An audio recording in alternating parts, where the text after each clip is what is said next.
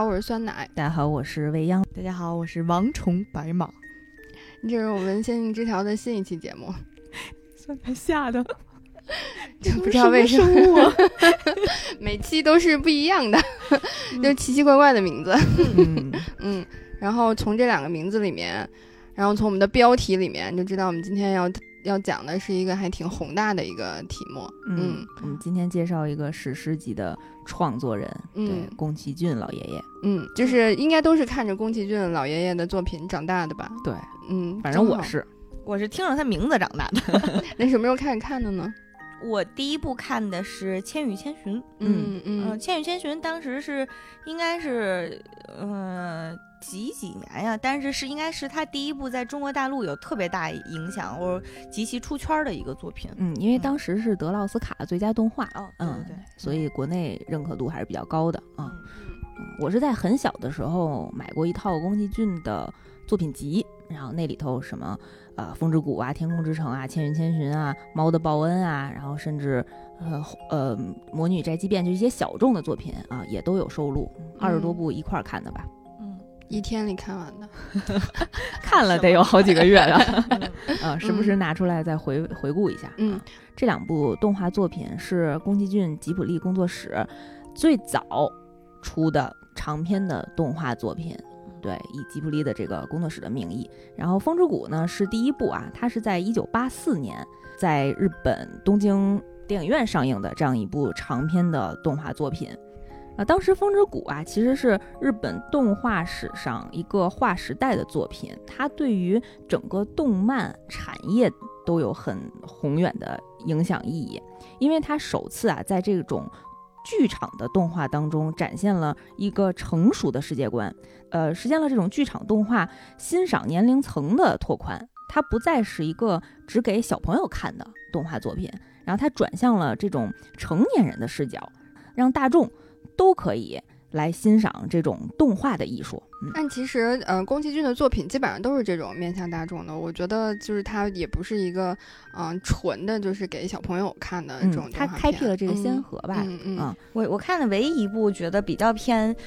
偏小朋友的那个宫崎骏作品是《金鱼姬》，嗯，悬崖上的波妞。嗯，我觉得那个确实，那个是相对来讲低龄一些，其他的都还挺成熟的。嗯，我最喜欢看那个。十八岁，十八岁不能再多了。嗯，对。然后当时这个《风之谷》也也是让呃宫崎骏和久石让，就是给他的御用啊音乐创造人，让他们两个然后成为非常好的朋友的一个契机。啊，这部作品也促使了宫崎骏和久石让的出狱。然后当时久石让也是在呃《风之谷》的电影原声当中，然后创作了很多很多很优美、很经典的作品。然后其中呢有一首歌叫《遥远的日子》。然后这里面出现的一个小女孩的声音啊，就是来自久石让的当时只有四岁的女儿麻衣，嗯，是他自己女儿唱的啊。然后久石让也因宫呃风之谷的这个配乐啊，成功的一夜成名。之后呢，也一直在负责宫崎骏所有作品的配乐。嗯，两个大师的初遇，就黄金搭档，从此开始。对对对，然后其实宫崎骏在《风之谷》甚至是以后所有的作品里面，其实都很鲜明地表达了他对于人人类发展、对于这种自然环境的这种保护的一种态度，然后也有很多这种反战的意识啊。嗯，其实也是想跟大家，嗯，从吉卜力第一部《风之谷》的动画开始，一起跟大家一块儿分享回顾一下。嗯嗯，行，那我们再讲讲《风之谷》的剧情吧。我估计一九八四年。嗯，不知道我们的听众朋友们都出生了没有？当时看过的、看过这部作品的人肯定很少很少了啊！我们一块儿来跟大家再回顾一下。当时啊，这个《风之谷》的剧情呢，是讲我们在一千年之前，世界的产业文明达到了一定巅峰之后啊，经历了一场称之为“火之七日”的战争啊，烧了七天七夜的大火，把人类的所有的文明都毁于一旦了。一千年之后的人们呢，其实也并没有再重新的发展起来高度的文明，还是存在于一个嗯就是相当于是一种很原始的生态环境下，然后当时是一种菌类为主的这种腐海森林包裹着整个的地球。它这个啊腐是腐蚀的腐，对对，腐蚀的腐，然后整个这个腐海呀、散发着有毒的气体，然后逐渐的侵侵蚀着人类的居住区。就人类当时已经缩减到一个非常小的一个居住的环境了啊，已经只有很少的一部分人类在现在的这个环境下生存着。嗯，然而呢，这个呃福海当中啊，生活着一种虫子，嗯，一种王虫。这个虫子呢，长得还是挺恐怖的，就特别像那种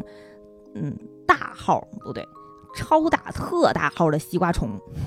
大概有三层楼那么三层高。楼那么大的西瓜虫，还长满了红色的眼睛。对，然后身上有无数个眼睛。然后其实啊，这个眼睛平静的时候是蓝色的，它只有在特别激动的时候，或者在攻击别人的时候才会变红。它跟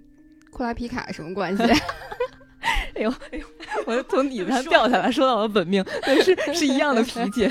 生气的时候眼睛会变红，嗯 就是在这样的一种非常恶劣的条件下，然后人类呢攒居在一些呃边缘的角落里面，呃缓慢的发展着人类的文明。然后在这些边缘国家生存的人类啊，就是有一个地方呢叫风之谷，嗯，就是我们片子的这个标题，风之谷是一个地儿，然后这个地儿呢是一个世外桃源。啊，它这个环境呢非常的安详平静，然后自然环境也非常好。那为什么它没有受到这种呃福海的腐蚀呢？一个主要的原因啊，是因为这个山谷面向大海，它的地理位置非常好，就是这个海风的风向。啊，它这个吹拂的风向啊，就是可以让能够导致大家感染病毒的这种孢子不会吹进山谷，就是相当于是一个空气净化剂。嗯，这个坐落的风向很关键。然后另一个主要的原因啊，是因为这个山谷里面的公主纳乌西卡，我们的女主人公，然后她的智慧和爱心，经常化解我们这个古民和王虫之间的多次的矛盾。哎，你觉不觉得她是个魔法少女？是，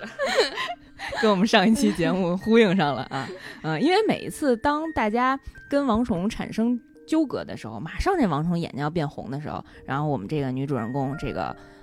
纳乌西卡就出现了，就拿一个小笛子，然后吹着哨，然后就安抚了王虫，然后安让王虫能够平静下来，然后那他拿着转向，笛子的笛子是干嘛使的？呃，吹那个笛子，让那个笛子在风被风吹拂，然后会发出一定的声音，然后可能那王虫有那个音波的那种感受，呃，嗯影响了他的听觉。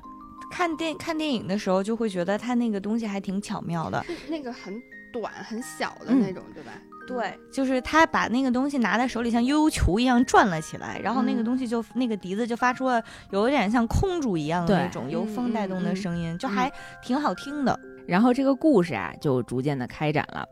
故事一开始呢，是讲我们这个谷里有一个云游剑客游巴，他在外面云游多年之后，终于回到了谷里。他在这个谷里啊，就是呃人民喜爱度非常高，嗯，大家都非常欢迎他。然后我们这个女主人公娜娜呢，也非常欢迎他，就拉他赶紧回到自己和爸爸所居住的地方，然后给爸爸来介绍，哎呀，老朋友尤巴回来了。然后尤巴也看到呢，就是娜娜的父亲是这个风之谷的国王，呃，因为年迈，然后腿脚也不太好了，不能再飞行了啊。他们几个人呢就在家里，嗯，边喝酒边叙旧，然后晚上呢就开始讲尤巴这多年来在外面经历的故事啊。尤巴就跟大家说，这个世界呢已经被福海侵蚀的很严重了，然后人类的资源呢也越来越少，可以生存的环境也越来越少啊。这个我们未来怎么能够存活下去，这确实是一个很严重的问题，嗯。然后这个时候，风之谷呢出现了一个神婆老太太，然后就跟大家说啊，没关系，我以前听说过一个传说，这个古老传说就是将会有一个蓝衣人降临在金色的草原上，并且引导人们带来希望。就是老老婆婆就坚信这个传说，然后觉得我们未来一定会有希望的，等着这个人就行了。但是纳乌西卡娜娜也就在老婆婆的引导之下，就是脑补他的那些幻想，一个非常伟岸的大胡子的蓝衣人就即将要来了，他在热烈的期盼的这一天。嗯，就是让大家感觉应该是这个云游剑客尤巴，嗯，因为他很强嘛，嗯，嗯嗯，没有，我就说这老老婆婆也是魔法少女，永远保持着希望。然后就在他们聊天的这个过程当中啊，突然风之谷呢，就天空上就出现了一架呃运输机，然后这个运输机就不小心坠落在这个风之谷了啊，就应该是被击落了。这是一个什么东西呢？就这架运输机啊，其实是输送来自多鲁美奇亚一个大国，它用来简称简称美国吗？不合适吧？这不行，简称多国吧。啊，这个多国它原本是用来再送工业都市呃培吉特这个小国的他们的战俘，是用来用来做这个的。嗯，这大多国啊，运送来自培吉特这个小国的战俘。然后，但是这个呃运输机当时应该是被呃受到袭击了，所以就坠毁在他们这个风之谷当中。然后我们的主人公娜娜冒着生命危险，在这个呃运输机的残骸当中救出来了一个少女。那个少女呢叫拉斯戴尔啊，名字不是很重要，这个是 那你为什么要说呢？只要记住她是这个小国培吉特的公主就行了。嗯啊，但是救出来呀也没活多长时间。然后没五分钟呢，这个公主就也去世了，因为受伤太严重了。确实没多长时间。对，然后公主就说：“我虽然马上要死了，但是你一定要赶紧把这个飞机的残骸烧毁，啊，记得千万要把这个飞机烧掉，啊。”然后娜娜也不知道怎么回事儿，然后就先把这个我们这个呃培吉特的公主先好好的安葬下来，然后就准备把这个残骸烧掉。正要烧的时候，嗯。多鲁美奇亚这个大国的皇女带着她的军队啊，来到了风之谷。原来呀，这个刚才那个传送战俘的这个飞行器，它承载的，它带了一个什么东西呢？它带了一个，就是当年引发七日之火的最终兵器——巨神兵。嗯，他这飞艇上有一个最终兵器啊，所以为什么那个公主希望把它这个烧毁？啊，然后这个多鲁美奇亚的皇女来了以后就说：“那不行啊，你们这不能烧了它呀，我们以后还用它呢。”然后就其实强行的征战了呃风之谷的这个地盘儿。然后在这个过程当中呢，也把风之谷原来的老皇帝给刺杀了。嗯，就是娜娜的父亲。娜娜就亲眼目睹了这个来自多国的军人蜂拥而上，将自己的父亲斩于刀下。当时娜娜也心情非常的悲痛，也非常的悲愤，当场和对方的士兵搏斗了起来，也手刃了几个敌人。嗯，然后在这个兵荒马乱的时候啊，我们这个多鲁美奇亚的皇女啊，就挟持了风之谷的人质，然后说要带着他们的人，然后乘坐大型运输艇，载着他们和粮食，然后向呃裴吉特出发。嗯，要征战裴吉特那个小国。然后娜娜说：“那。”我我不能让我的人民受到伤害啊！那我自愿，我请愿成为人质，你带着我去吧。啊，我少少牺牲一个人民是一个呀。然后，于是他就跟着这个大国一起去向呃裴吉特这个小国进发。在这个过程当中呢，他们这个飞行艇受到了袭击，袭击他们的人啊，正是这个裴吉特小国的一个少年王子阿斯贝鲁，简称贝鲁。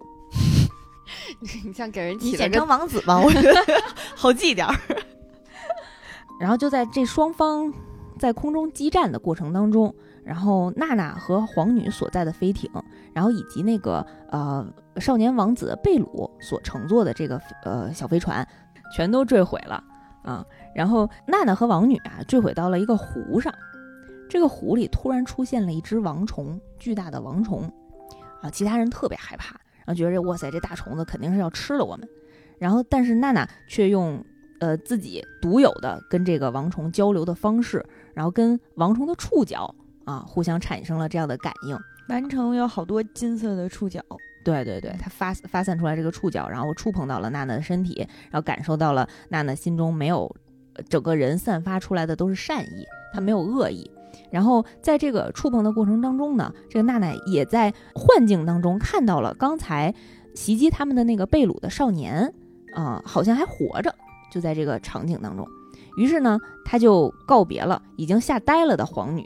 跟他们一起来的这些呃人质，然后就准备啊去这个水里去救这个贝鲁少年啊，心也挺好的，嗯，不管三七二十一，能救一个是一个。然后这个贝鲁怎么回事呢？他飞机失事之后啊，然后也降落到这个水中，被这个大群成群结队的王虫紧追不舍，然后不小心呢就掉到了一个巨大的地下空洞。然后娜娜在救他的过程当中，两个人不小心啊陷到了流沙里，然后随着流沙呢也就掉到了整个这个福海的下方，就没想到福海底下还有一层空间，有一个地下深处。这个福海的上层长的是一个就是原始森普普通通原始森林的样子，嗯里头各种奇怪的蘑菇呀，长得像苍天大树一样大的就是蘑菇。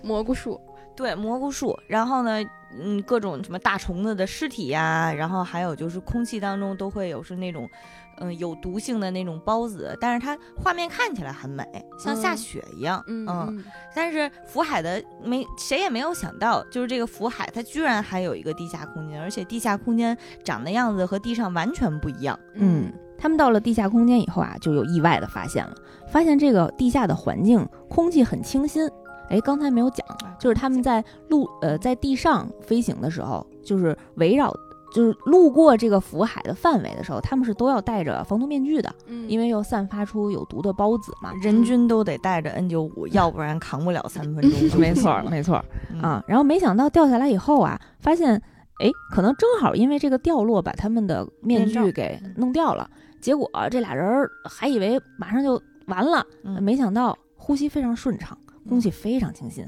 好久都没有自然的呼吸到这么纯粹的空气了。空气，对，这么嗯纯净的空气了。然后也发现啊，这个这个地下环境当中有很多非常巨大的、坚硬宏伟的石头树。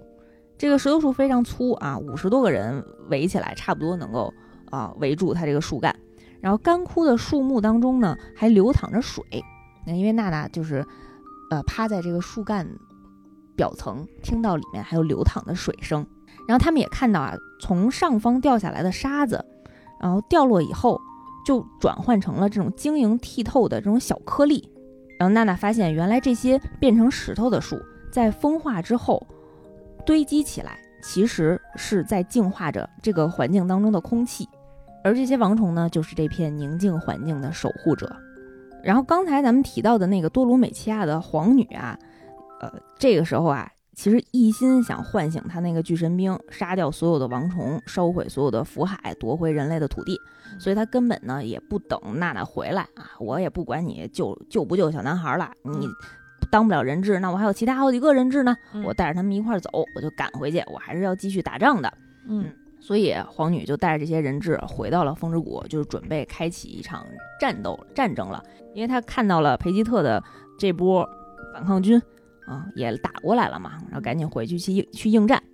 然后娜娜和这个贝鲁的小男孩呢，发现了自己就是坠落的这个小飞行艇还能用啊，于是两个人呢就乘坐着小飞行艇回到了这个小男孩的国家培吉特。从大人们的对话当中啊，他们发现这个培吉特的人啊，在预谋一场阴谋。他们好像呢要驱动这个王虫踏平正处在风之谷的这帮多鲁美奇亚的士兵。啊，娜娜一听，这哪行啊？你为了打败你们国家的敌人，你把我这个谷子全都要踏平，我这不干，你放我回去。然后他们说，那不行啊，我一是不能放你回去告密，二呢是因为这些王虫就已经开始出动了，啊，一旦出动就再也没有停下来的空间。根本不受控制，本身也对，就是你你就别想了。那特别伤心，然后就说你们为什么要这么干啊？然后大家就说你你不想烧毁这片福海，重重新取得人类美好环境的这种地盘吗？啊，你愿意就是拘泥于这么小小的一个地方，这个寸土的地方，然后你不想扩张自己的版图吗？然后娜娜就跟他解释说，你你喝井里的水吗？你就不好奇吗？就是人类千年之前啊，就已经把这些湖泊和河流全都污染了。你现在喝的干净的水是哪儿来的呀？这可就是福海的树木给你净化的呀！你现在要烧了它们啊，你这不是忘恩负义吗？嗯，他就说贝鲁，你跟我解释解释，你跟他们解释解释，是不是刚才咱们看到这一幕啊？那贝鲁说话不好使啊，然后于是那个这个小国的军队呢，还是把娜娜给他俘虏起来了。带着他呢一块儿开着大型的飞行艇，然后也去到风之谷啊，可能就是想看王宠怎么踏平他那个敌国的军队吧。就是前线督战去了。对，然后在这个行驶去风之谷的过程当中啊，我们刚刚讲到娜娜曾经救过他们国家的公主，嗯，还有印象吧？然后这个公主的妈妈从贝鲁的口中得知自己女儿在临死前被娜娜照顾过，于是啊找了一套呃拉斯戴尔就这个公主生前穿的衣裳给她换上，然后用自己的那一个女仆跟她交换了，相当于啊就把她从呃军队的控制当中救了出来。而这个娜娜呢，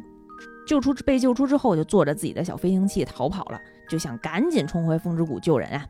路上就看到了像非洲动物迁徙一样的大量的王虫，啊，暴怒着前进着，他就非常的诧异，他非常纳闷儿，然后想去也还用自己原来的那套方式，用那个小笛子，然后是不是能试图唤醒一下王冲？但是根本没人听他们的啊，确实就是像疯了一样，就已经不受控制的往前袭击。然后娜娜就想啊，眼瞅着前方这个路线的尽头就是风之谷了，这马上我觉得我这股民就要被他们踏平了，我一定要找到原因。他就看到啊，远远有一个呃培吉特的小型的这种小飞艇，底下绑了一个王虫的幼虫，挂着它在天上飞。而这个幼虫身上扎了好多个伤口，就流淌着鲜血，然后散发着可能一种独特的味道，然后挂在这个王群的。前方，嗯，然后感觉呢，就是是这个呃王虫的这个种群想要去救这个小幼虫，所以就跟着这个呃幼虫的轨迹，然后往前冲出去。阴险的佩吉特人找了一个这样这么一个残忍的方式，哦，来吸引，相当于就就像斗牛一样，在前面绑了一个诱饵，嗯，然后这个坏，嗯，然后这个王王虫身上就布满了。蓝，它那个那种虫子的蓝色的那种鲜血，嗯，对。然后当时娜娜就驾驭着自己的飞行器嘛，然后要去对抗呃开着这个小飞艇的飞行员。飞行员本来想瞄准他，准备击落，然后突然发现他自己身穿的是自己国家公主的衣服，然后一晃神儿打偏了啊，结果就让娜娜直接两个小飞艇撞上了，嗯，叮咣的，然后就把他们撞翻了。那撞翻之后啊，这个娜娜就，呃，因为她其实肩膀上也受伤了，就一路流淌着鲜血，就爬到这个小王虫身边，啊，就劝他说：“你千万不要生气，千万不要激动啊，你要平静下来啊。”就是跟一直在跟他道歉，然后为人类做出来的这种伤天害理的行为，就跟他在道歉。然后这个受伤的小动物啊，身上流流淌的都是蓝色的血液，这个虫子的鲜血是蓝色的，就整个把抱着他的这个娜娜的。呃，衣服都染成了藏蓝色，嗯，然后两个两个这种互相流血的生物就抱在了一起，然后有你都能感觉到当时那个画面是这个两种不同的生物产生了灵魂的共鸣，嗯，然后慢慢的这个小王虫也平静下来了，但是问题没有解决，这个王虫这个种群迁徙的种群还没有停下来，当时呢，娜娜就逼迫这个小国的飞行员开着这个小飞艇。带着他和这个小王虫降落在虫族的面前，希望让他们在看到自己的幼虫平安无事的时候，能让这群愤怒的虫群停下来。嗯，因为眼瞅着呀，马上这个虫群就已经冲进风之谷，就踏平自己的呃自己的国家和这些城镇的居民了。在娜娜降落之前呀，其实风之谷这边的人民呢，也勇敢的在跟留在谷中的这个多国的军队正在战斗。这两拨人呢还在对峙当中，也看见这个王群了，然后赶紧呢同仇敌忾，然后把所有的枪炮都对着这个虫群，然后开始攻击。这皇女啊也在千钧一发之际唤醒了他们的这个最终兵器巨神兵，但是因为巨神兵还没有完全修葺好，所以它还是一个半成品，没有健全。这个巨神兵呢在从口中发射了两波。呃，有点像冲击波，像这种激光炮一样，自己就不行了，就就已经溃烂了，就消失了，嗯，就废了这个巨神兵。然后这个时候啊，娜娜就带着小王虫降落在了虫族面前，希望用自己的呃守护和自己的和平的信念吧，然后让大家看到王这个小幼虫没有事儿了，安全安然无恙的情况下，能让这个愤怒的虫群停下来。但是这个虫子呢，那个时候。已经愤怒值到达顶点了，根本就停不下来呀！直接连人带虫就把娜娜和这个小幼虫掀飞了。就在马上虫群要攻击到风之谷的前夕，突然呢，这些虫群从从内侧到外侧，慢慢的这个颜色就开始变了啊，大家的眼睛从蓝色从红色就逐渐慢慢的都变成了蓝色，所有的虫子也都平静下来。刚刚在掀飞娜娜的那个地方出现了无数条金色的胡须，就是这个王虫的触手。然后这些无数的触手组成了一组金色的麦田，围绕着娜娜的身边。然后娜娜就慢慢的睁开了眼睛，然后就活过来了。哎，大自然治愈的力量发生了奇迹。嗯，这个时候特别感动的一幕出现了，风之谷这边的人民，其中有一个小朋友就在跟之前的那个神婆在描述，因为这个神婆眼睛其实是瞎的，她看不见，然后他就叫着奶奶的名字，就说：“奶奶，你快看呀！说我看见公主姐姐，呃，身穿蓝色的异国的服装，然后好像走在金色的麦田上。然后这个时候，神婆奶奶就突然睁大了双眼，就一下热泪盈眶，就颤抖着说，我看见了，就颤抖着说，身着青衣的贤者，终将会为这片大地带来希望。哦，嗯，就回到了最开始这个古嗯老的传。说，嗯，最后这两个国家的人民呢，也分别回到了自己的国土上。风之谷的人民呢，也重新开垦了土地，然后依靠着呃之前发现的呃福海底下的这个空间，然后依靠着呃风之谷这个有利的地形，用这个风力也制造了风车，然后抽取了地下水，灌溉了土壤，种植了庄稼，然后开拓了新一片人类的天地。我怎么觉得你知道《山海情》这个电视剧吗？感觉是讲扶贫的，后面剧情咔嚓就。有点像啊。嗯其实这个故事很简单，就是讲在千年之前，人类已经高度文明的情况下，然后就是因为自己的文明，然后毁灭了自己所有的一切，嗯嗯，然后又从最开始的农耕世界又开开始了。我我看资料的时候有有有看到一个信息，就是宫崎骏本人他是非常反对核电的。嗯嗯、说好像说他那个工作室前呢还会挂一个横幅，就是什么我们不使用什么核电还是怎么怎么样，就是特别明显的一个划清界限。所以感觉他对于就是这种具有很大危险性的人类的科技是有一个极其强烈的反对的态度。嗯，就是我觉得这个这些其实也都贯穿在他的作品当中，《风之谷》里面很显然的就是人就是恨不得人类崩坏就是你们自己作的这种感觉。嗯对对对，其实他非常崇尚就是自然自然带来的力量啊，无论说这个风之谷最核心的这种起风了的这种嗯。感觉，因为它的概念是说风之谷的人民就是靠这种神圣的风，嗯，然后首先带给他们清新的环境，带给嗯他们生存下去的力量。嗯，风力、水力发电嘛。嗯嗯嗯。啊然后他的这个呃巨神兵，就像你刚才说的，巨神兵是他们他的作品当中反派角色的一个终极的大杀器，嗯。他所释放出来的能量就很像核能，嗯，它带来的都是破坏的力量。嗯呃，看的时候给我印象比较深的点就是他对于福海的描述，就是我我是认真觉得在福知道福海很危险的情况下，认真还会觉得福海是一个特别美的地方，就是他会他把那个地方呈现的就有一点如梦似幻，就是即使都你觉得是对人类剧毒的，但是看起来仍然是一个非常美的环境。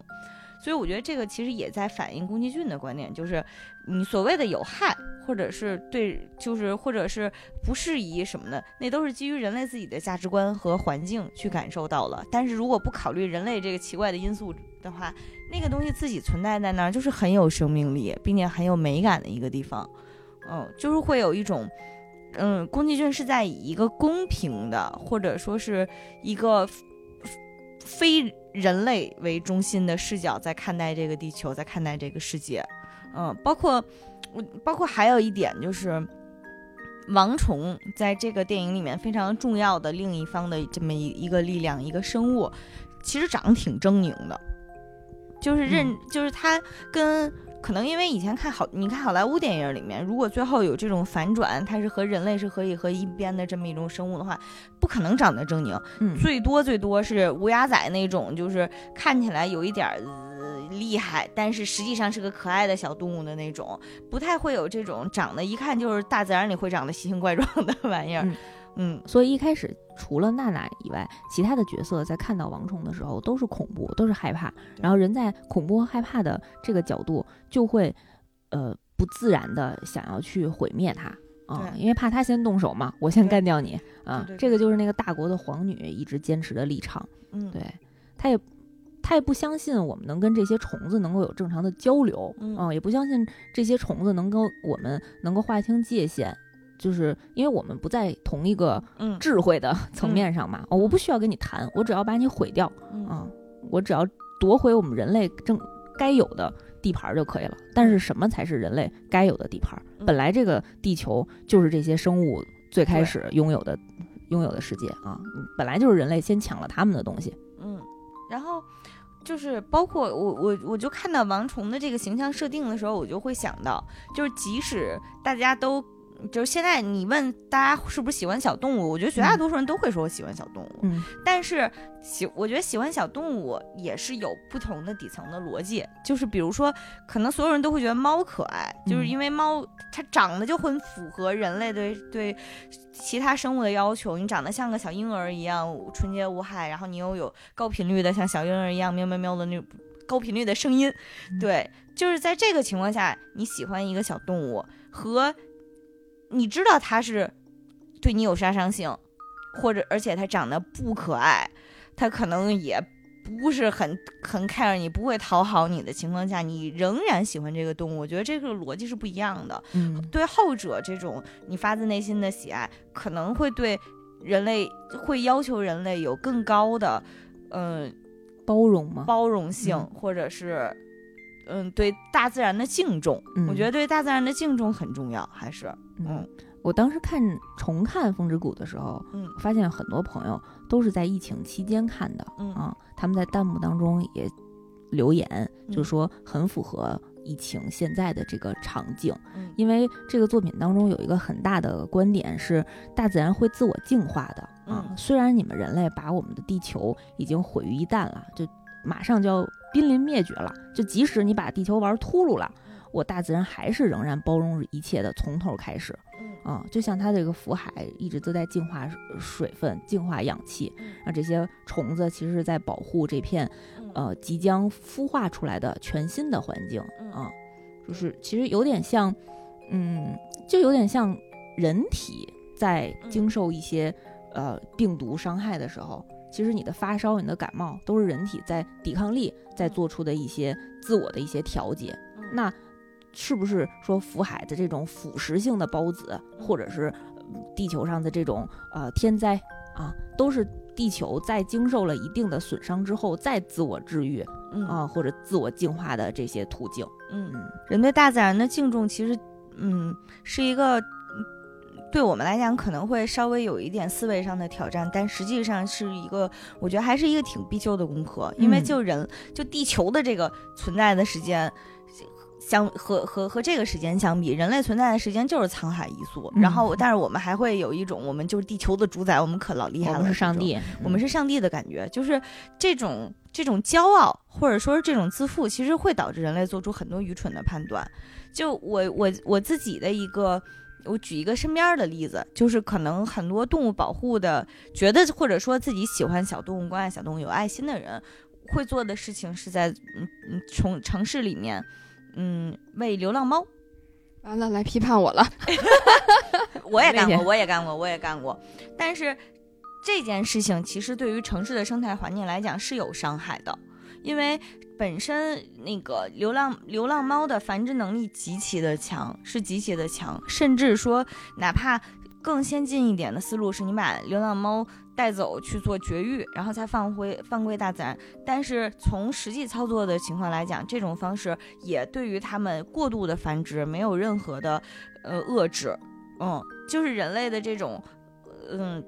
也不能说自以为善良吧，或者说就是一厢情愿的，我做出了一些关爱和善良，实际上是在破坏城市的生态。因为流浪猫的过度繁殖会导致我们城市，比如说鸟，或者说。呃，其他的蛇，甚至是蛇这种生物，就是很多你可能平时看不像猫那么常见的生物的，就是消亡。但是这种消亡会打破城市的平衡，因为比如说老鼠，我们都觉得可能流浪猫会帮助抓老鼠，但实际上帮助抓老鼠的是蛇。嗯，对，所以说就是人类在猫只会玩老鼠，对会一厢情，人类会做一厢一厢情愿的做很多事情，嗯觉得我们是在保护，但实际上因为缺乏对自然的敬重以以及了解，或者是深入的学习，像纳乌西卡这个娜娜，她其实，嗯，动画片里面有展示，她在一直在认真的去研究孢子、福海，还有那里面的生物，她是是是以一个非常谦卑的态度去敬重的了解这个世界，然后去选择她应该去做的路径。我觉得这个是人类面对自然应该有的态度。嗯嗯，特别好。就是嗯，但在这里也想也还是想呼吁一下啊，我觉得就是流浪猫它本身的存在，它确实是会对生态生态链造成影响，但为什么会有流浪猫的存在？还是人不行，对，我觉得还是 人类人类不不行，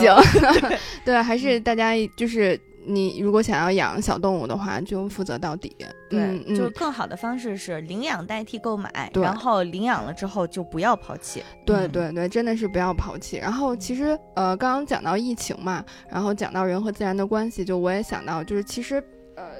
疫情期间有很多新闻，特别是在国外，就国内可能比较少见，但我看到都是国外的，就是因为大家都被 lock down 了，大家都被封城了，然后在家里不能出来，然后你就会发现，呃，有一些比如说像浣熊啊，然后像甚至像黑熊啊这样的生物，它就会进到城市里面，进到人的生活的那个居住区里面。嗯我我其实会觉得，就是很多人都会觉得很可怕，但我会觉得就是，嗯可能，嗯。他们就是在人类不能出没的时候、不能出现的时候，才能够找回到嗯原本属于他们自己的一个嗯就是家园。嗯就是以前可能人类正常的生活、社会正常运转的时候，他们只能在深夜里面出没。他可能就饿着肚子在深夜里面出来，大家因为人类都已经睡觉了，嗯然后他就翻着垃圾堆吃这些他可能嗯就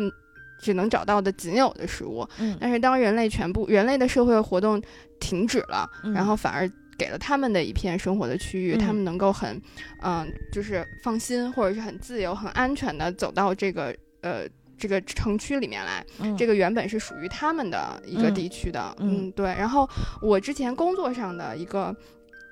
一个就是呃做的一个活动里面，也是我们是需要是让大家去拍城市里的这个动物，嗯然后其实是我们纪录片的，然后有一个参参与的这个活动的一个嗯、呃朋友，他就是在城市里面记录到了一一种很罕见、很罕见的，就是珍稀动物，应该是叫蝾螈吧。嗯，是那个像蜥蜴一样的那对种，对对对对，就是它应该是过了很多很多年，嗯，然后它都就是没有没有人在见见到过它，然后嗯。它是在城市里面的某一太某一块儿，就是应该是在广州就南方嗯。就比较好的一个呃环境的那个生态的那个区域里面，真的拍到了它。嗯。然后呃，这个其实呃，我觉得是是对于整个人类来讲，其实是一个很宝贵的一个财富。嗯然后另外还有一个让我特别感动的一点，就是我们那个活动是一个比赛，其实是会颁奖的。嗯然后他当时就是根据投票啊，或者是反正最后他是第一名。然后他说他不想来领奖，嗯就如果来领奖的话，我可能要戴上头套什么的。因为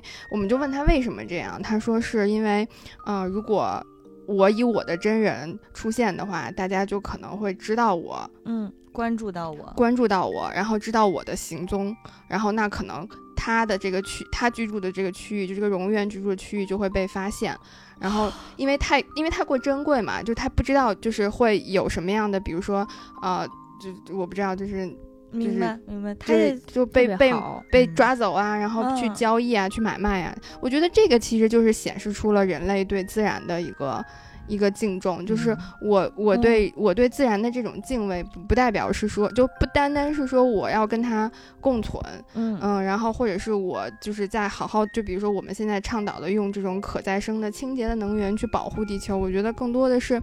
我去保护这个，就是我把它看作跟我一样的嗯生命体，嗯嗯，就是我可以活在，就人类可以活在这个这个社会上，这个世嗯界、地球里面，那其他的人也一样有嗯同等的权利，然后嗯生活在这里。所以我嗯觉得这个还是挺挺有，就特别有意义。就我们看我们听到的时候，都觉得还是很感动的。嗯，就是他的这个思维方式，其实就跟其他人都不在一个维度上。，对，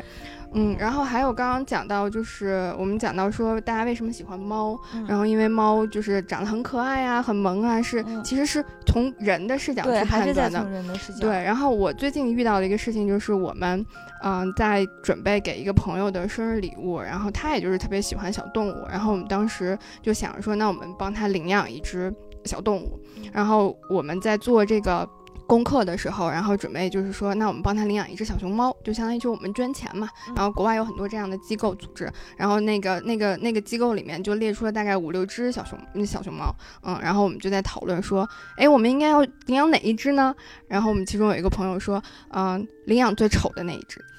嗯，对，因为可能就是它嗯看上去没有那么可爱，没有那么萌，大家没有第一时间去喜欢它，所以可能就是领养它的人就很少。嗯，然后那个这个给我的触动也很大，因为我当时选了一只我看我自己觉得特别萌的一只，嗯，然后他嗯他说我要选丑的一只，然后我就觉得其实嗯，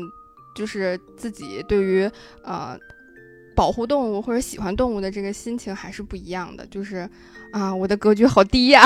就其实人去克服自己、克服自己的局限的时候，有的时候不光是克服自己的恶意，嗯但是更嗯。多的有的时候也是要克服自己的，甚至是克服自己的喜爱和善意，就是嗯因为你的善意不一定能有一个特别特别好的结果。嗯，嗯，对，嗯，所以我觉得还还是还是就是还是挺有意思的。你去真的去了解自然，然后去了解这个地球的时候，能感受到能回馈的吧，就能够得到反馈的东西是很宏大的、很多的。嗯我我前两前一段时间会有感觉的是，嗯、我发现，在有关动物小动物的新闻下面，越来越多的网友在更较真儿的看待这个新闻报道的方式。比如说，就之前有一个新闻是讲，呃，有一个猫头鹰，它的表情特别可爱，你你一叫它，它就。瞪大眼睛，目光呆滞，炸着毛的看你，就样子很卡通，就很可爱。但实际上底下就会有人告诉你，呃，这个这个反应是因为它应激了。小动物一旦应激，其实是很危险的。对这一点，其实就就是我觉得就是在提醒我们，就是你面对你不要一厢情愿，也不要去盲目的以你的视角、你的理解世界的方式去。讲述你的故事，或或者说去讲述你看到的有关小动物的事情，因为你的讲述方式有可能本身是有危害的。我们长期习惯了以我们的价值标准和我们的理解方式去理解这件事情，就会导致进一步的呃学习、理解和敬重可能性会更加降低。就跟投喂野生动物一样，对对就你以为你是在照顾它，你以为你在施发你的善意啊嗯，但是其实造成的都是危害。嗯，就我们只不过有语言会说话而已。我们如果不会说话的话，我们分分钟就灭就被灭绝了。所以 我觉得就是有小动物要会说话，我们分分钟就被骂死了。嗯，我觉得有的时候也是有傲慢在里面吧。嗯嗯嗯我看到那个风之谷的时候，其实还有看到，我就想起来之前想到另外一个新闻，是国外是硅谷一个创业公司的事儿，他的那个创业项目就是嗯搞殡葬的，他对他那个创业项目就是你的、十这个、分有趣的赛道。对，他的是你的尸，他会帮他的顾客处理他的尸体，嗯这个尸体处理完了之后，嗯、你放进去的是遗是遗体，你拿出来的是呃两堆土，他就是直接帮你堆肥了。没啊，没听懂什么叫堆肥了？就是加入肥料的那个堆肥吗？就是你嗯，对，这涉及到堆肥的基础知识，就是你一个东西怎么样形成肥料，可能对于尸体来讲，它的处理方式是，嗯，它保持一定的呃生一定的湿度、一嗯定的温度，然后呢，它会帮你放一些菌种进去，就是那个一些它选定的细菌。和他选定的什么真菌之类的，帮你分解你的遗体，嗯。帮帮我分解我的遗体，然后在这个过程当中，他可能会不断的，他好像会加一些相对来讲会更有仪式感的东西，比如说花儿，或者说比如说你想加入的一些植物材料或者是什么材料，嗯，然后在经过一段时间的这种温度处理之后，你的尸这个我的尸体就会被降解掉，降解成为一些。土壤和含有很多有机养分的这个肥料，嗯然后这些土壤，这些这些遗体化成的土壤，你就可以无论是撒进公园儿，或者说是撒进自己家后院儿，或者是用于种植一些你觉得很有价值或者是你喜欢的植物。我觉得这个方式在我看来就还挺浪漫的嗯啊。虽然它的低配版其实就是埋土里，但是但是其实会从价值上面来讲更加体现这个，嗯，我我愿意回归自然的这么一种心态。嗯嗯，我觉得还当时看着还挺心动的，就是挺贵的，暂时还死不起。这我觉得理念非常好啊，就是嗯大自然是一个循环、自我循环的系统嘛。我取之于自然，我回归于自然。嗯，嗯，我要有钱，我也这么着干。攒钱攒钱是吧？希望他们做大，然后这样客单价会便宜一点 嗯，特别好。我真的是小，我发现我小的时候，我不知道是因为，嗯，成长教育当中，可能我们这一代人成长教育当中会有会有一种资源，不能说匮乏吧，但是还至少还是很节俭的那种，就是印象里面会有小的时候，就因为水龙头会坏，就是嗯老式水龙头，有的时候嗯你永远拧不上，或者是拧过了，拧多一点都会有。就那个最省事儿的方法，其实就永远底下放一个盆儿，嗯，对，嗯我们家现在也是。然后你再用那盆儿里的水再洗碗花儿干嘛呀？啊，对对对洗碗的水、洗米的水都可以用来冲厕所。对，然后蹲个地呀、然后嗯就这种感觉，我觉得一直到我现在，我我我们家都有个水桶嗯啊，洗个菜呀、什么的，永远就是水就就放在那儿。然后包括我出去出去的时候，就是我会有用水焦虑，就是我上大学的时候，如果就是大家都在水房洗手嘛，如果有一个人可能就是。嗯，开了水，然后就不关，可能干别的事儿的时候，我真的忍不住，咵嚓就给它关了。然后关了之后，我也觉得挺对不起，我不好意思，不好意思，忍不了，忍不了。嗯，就是嗯完全会控会控制不住。但是我会觉得，嗯，虽然说现在大家就无论说是有钱了，还是说是你不用像上学的时候那种无论担心什么水费啊或者什么的，但是这种观念其实是需要被保留下来。我们嗯并不是一个资源非常富裕的国家。我们我就是可能南方稍微好点，但是北方真的是在水资源方面其实是很匮乏的。就是我觉得我们需要养成这种，嗯，性就是珍惜、珍惜、珍惜资源的这种心态，这是很重要的。嗯，毕竟大树给我们净化这些水，过了很一几千年呢。嗯，大啊树很辛苦不容易。嗯嗯，对，我我我觉就是我觉得是有一个就是观念上的一个转变，我自己的体验，嗯就是小的时候，那个我觉得那个时候是属于就是经济刚刚呃蓬勃发展起来，然后你会感受到家庭的环境，然后嗯。可能可支配的收入一下子就变多了。嗯。呃，没有一下子变那么多啊，就是慢慢的有有有上涨，然后你可能就会频繁的，就是可能会去下馆子，然后那个时候有一段时间，就我感觉没有人打包的，嗯嗯。嗯，就是我点多了就点多了，就我不要了，嗯，就是我打包反而被人看着觉得很小家子气，然后？呢，比如说点少了，然后又会觉得就会觉得被别人看着就觉得，哎呀，你这个人要是吃不起就不要出来吃了，好不好？嗯就这种感觉。然后可能，嗯、我觉得可能是从就是我那个我是小学时候的这个感觉，然后等我大概上了初中、高中的时候，我就发觉其实就。就从家庭家人的那个行为有变化，就是我们出门就出去吃饭，吃完饭回来一定会说，呃，没吃完的话就要打包，那就一定要打包打回家吃，就是不会有人再觉得打包这个事情是一个很丢脸的事情。嗯。然后再到我现在我们在出去吃饭的时候，我们点餐就都是，呃，我们先点两个菜吧，嗯，嗯，不够再点，嗯对就怕点多了，就是怕浪费。嗯。因为其实有的时候你会发现，你打包回家的时候，你可能也不会吃，最后可能还是会会倒掉。嗯就是我觉得这个浪费不是说我要浪费钱，嗯或者是我是浪费这个资源，就是我有的时候会觉得，他们好不容易这这些作物长出来，这些动物就是被杀掉，然后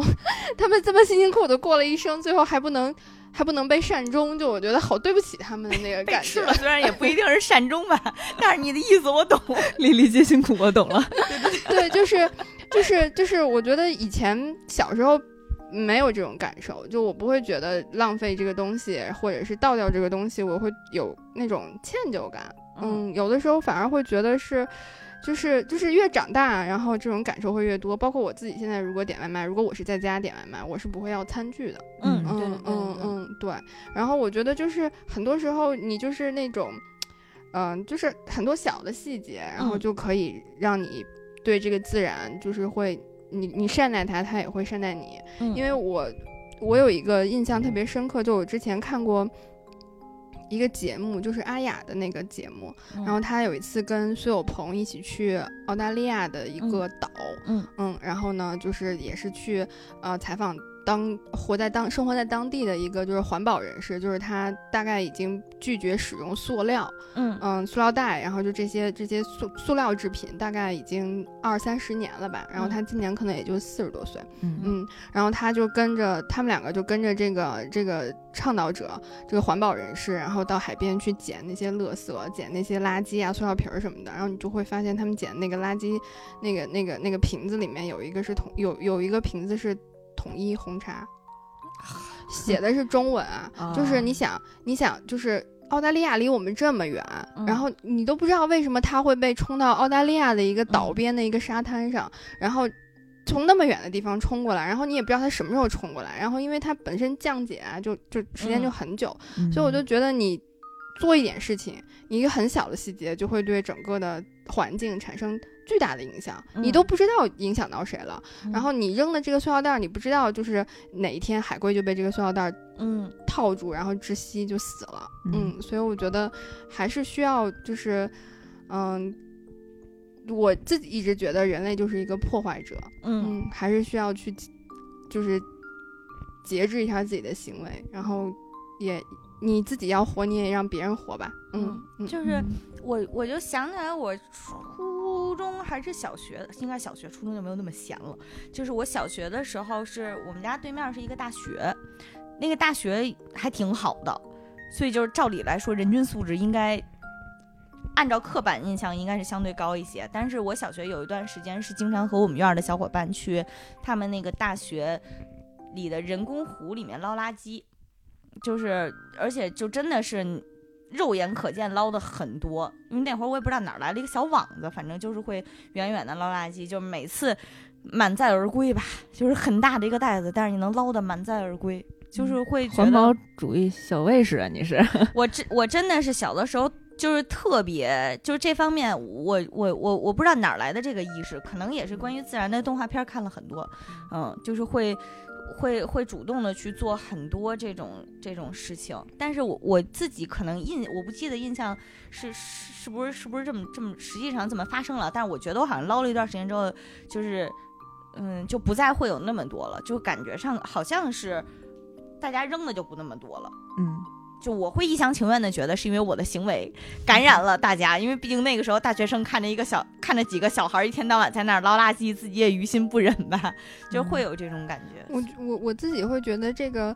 就是环保的这个意识和观念的转变，其实也跟就还肯定是跟经济发展有嗯关系的。就嗯我的经济变好了之后，我可能就会，就我不拘泥于温饱的时候，我就会有更多的时间、更多的精力，然后我去想一些其他的事情，然后慢慢的就会有更多的人在真的在嗯行动上产生变化。嗯或者说，我们可能发展路线是最开始匮乏的时候，是迫于无奈，我一定要珍惜。嗯到后面可能是我终于有钱了，我我得下造一下花了，对对嗯对，我要造一把。然后嗯再到这个之后，才是我觉得造这么造没意思了。我想了想，我觉得可能还是要更多的珍惜这个，对我来讲是提升我价值感的，会有这种感觉。啊，我觉得能在提升价值感这个阶段能够意识到就已经很不不错了。现在可能大部分人会觉着，得到病了，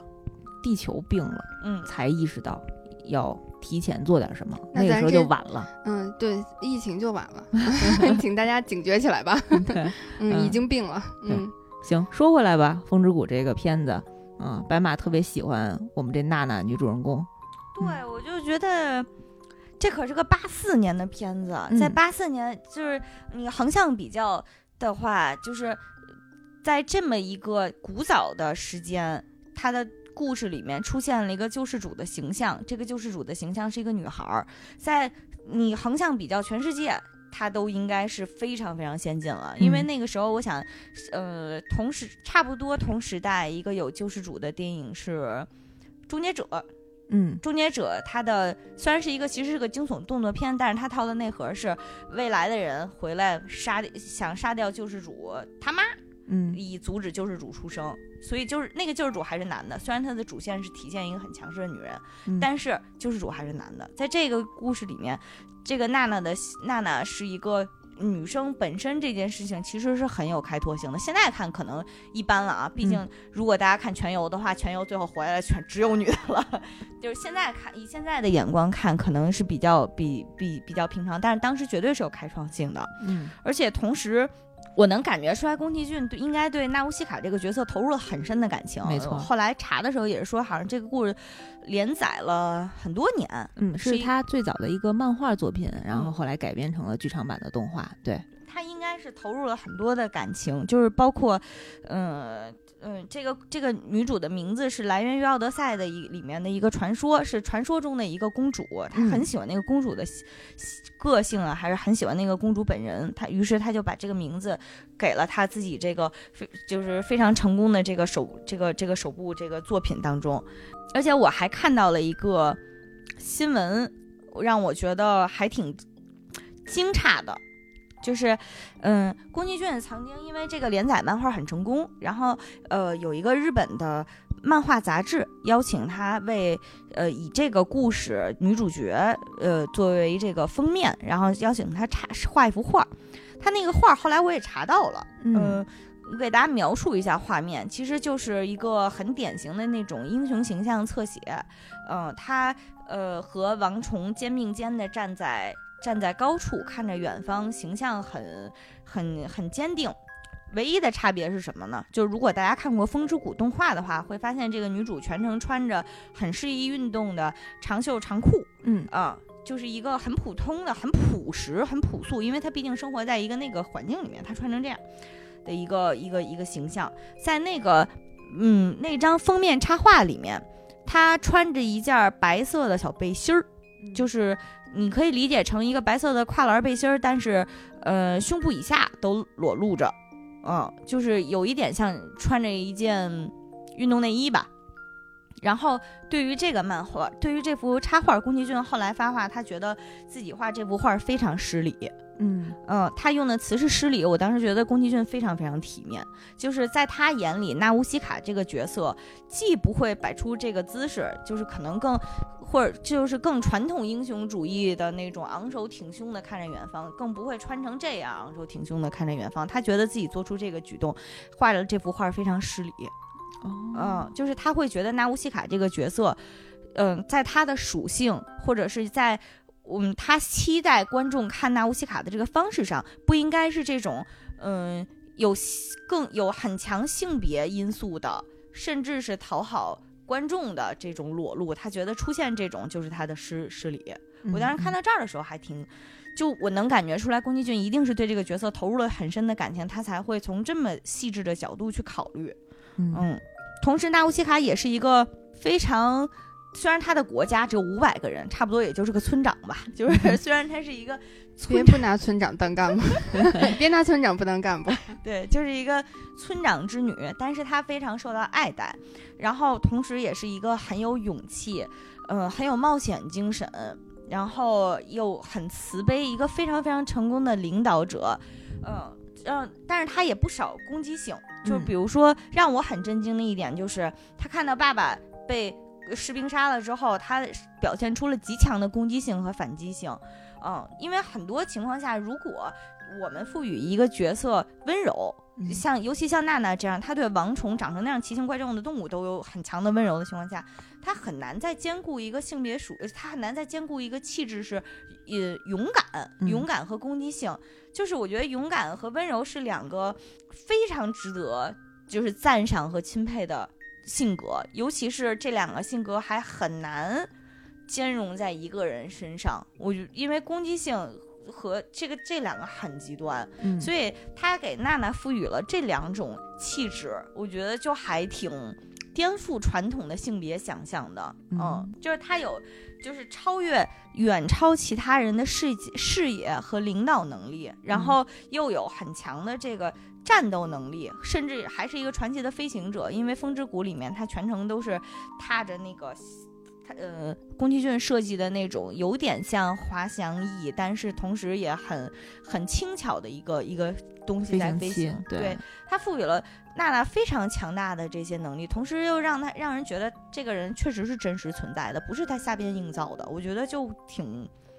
非常开拓性。他是这么说的。他为需要一定需要为海报和书籍封面去绘制面带微笑的娜娜的时候，嗯他感到非常困难，因为不符合他心目当中的女英雄。他不希望让她表现的太过容光焕发，就是嗯 cover girl 嘛，就是那种感觉。不希望她是一个太过容光焕发，因为容光焕发，你很容易会觉得这个人的经历很轻佻，嗯呃，又或者说那种传统女英雄喜欢摆出来的姿态，取而代之的是她的定义是这个人是严肃的，嗯、平静而且镇静的一个一个态度。嗯，他给了他，他甚至给了纳乌西卡有一点点阴沉，或者有一点有一点阴沉及矜持的个性，来减弱她的女性特质。我觉得最后神婆讲的那个讲的那句话，就非常好的能够描述纳乌西卡的这个人物属性，嗯就是他是一个身着青衣的贤者。嗯，我觉得这个词归纳的很好，就不分性别，嗯然后这个贤者的这个概念，然后包容了刚才所有特别美好的形容词。我觉得宫崎骏在关于贤者或者这个救世者的性别问题，他是有仔细考虑过的。因为在动画片里有呈现，当大家去想象未来的救世者来的时候，他就是一个带胡子的男人的形象。但实际上，最后让大家反转的意外的是，其实就是纳乌西卡本人。所以他可能，嗯，我觉得这个里面是他藏有他自己的设计的这个心思的，他希望能够颠覆大家的这个印象。嗯，说到这个设计啊，我就不得不提一下，就是其实《风之谷》作为吉卜力第一部长篇动画，它其实对于呃整个日本日本动漫产业之后的传承是有很大的影响的。嗯就是当时啊，呃，《风之谷》里面有一段描绘呃未完成、未掌权的巨神兵，然后在那个战场上慢慢融化。然后虽然口吐激光射向王虫，但是自己也慢慢的就是衰落和损损耗掉。就这段剧情，负责这段剧情的电影原画正是年轻时代的安野秀明。哦，嗯，嗯安野秀明是 EVA 的导演，嗯也是日本动漫历史上非常有名的嗯一部动画的、一部动漫作品啊。嗯然后当时《风之谷》给他带来了很多的启发，所以他其实继承了宫崎骏在《风之谷》当中对于这种机械描绘的热忱和这种末世的情节。其实可以说，EVA 的前身就是巨神兵嗯啊、这个也体现了整个日本动漫的一个传承的脉络啊、嗯就是还挺还挺有意思的。嗯，毕竟里边还看见皮卡丘了。对，是纳乌西卡的那个小狐狸是吧？嗯嗯嗯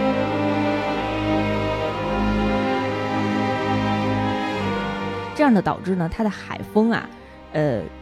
就是这样呢，导致说能让呃能让这些毒气，这样呢，因为海风呢不断吹拂，能让 啊，因为这个海风的吹向可以你被福海咋了？我被福海腐蚀过了，我自己写的东西我看不懂了。